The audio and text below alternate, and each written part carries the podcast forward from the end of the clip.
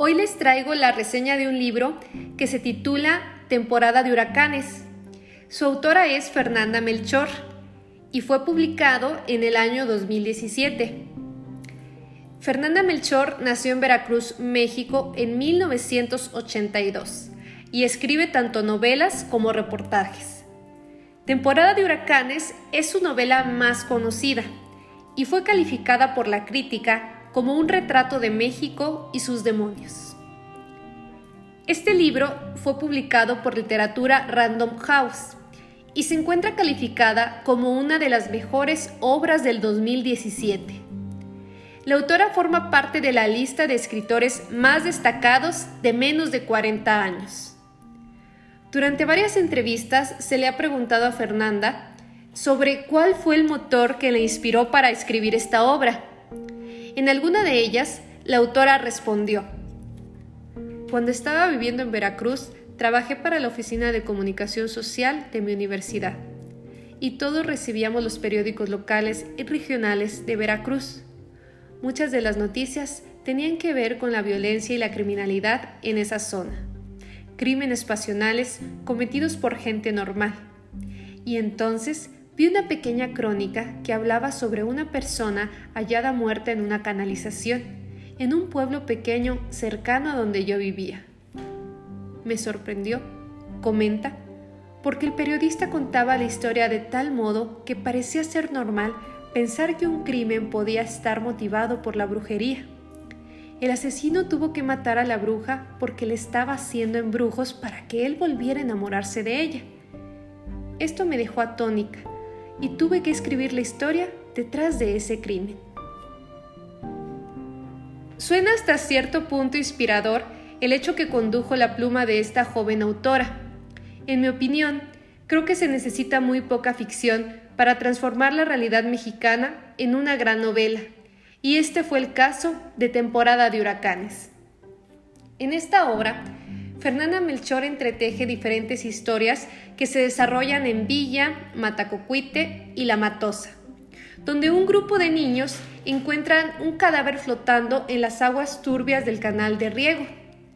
El misterio que encierra el asesinato de la bruja se queda corto cuando la autora nos relata vida, obra y milagros de los personajes que participan en él.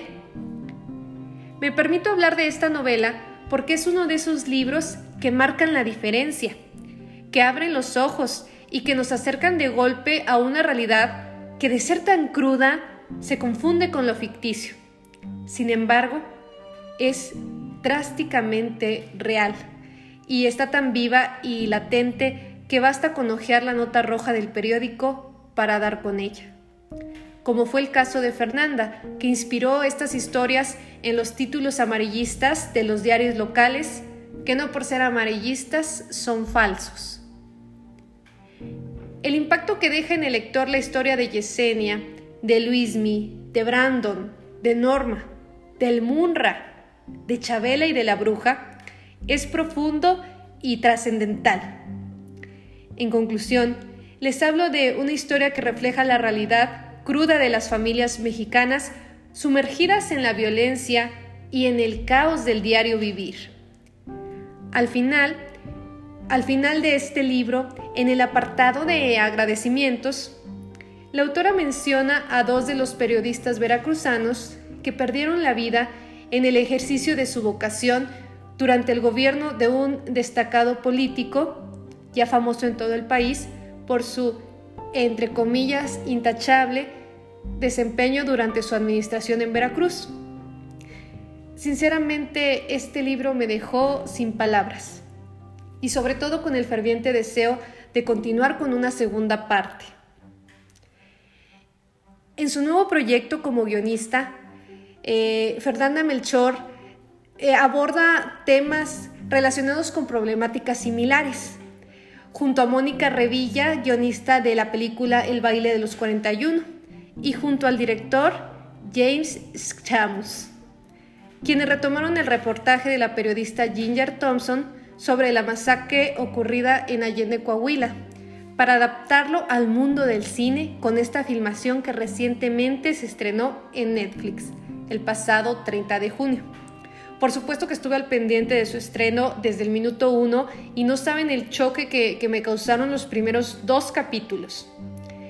Esta serie es como una película de terror, con la diferencia de que en este caso las escenas son basadas en hechos reales y tú como espectador asumes que las tragedias de los protagonistas te pueden ocurrir a ti en cualquier momento.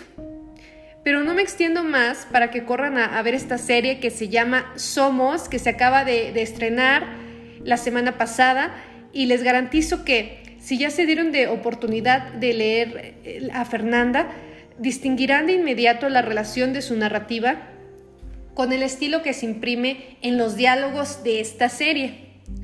Sin entrar en más detalles, les dejo en sus manos y a su disposición esta recomendación doble. Pero ahora les toca a ustedes. Y no se olviden de leerme siempre en el mundo de Sofía.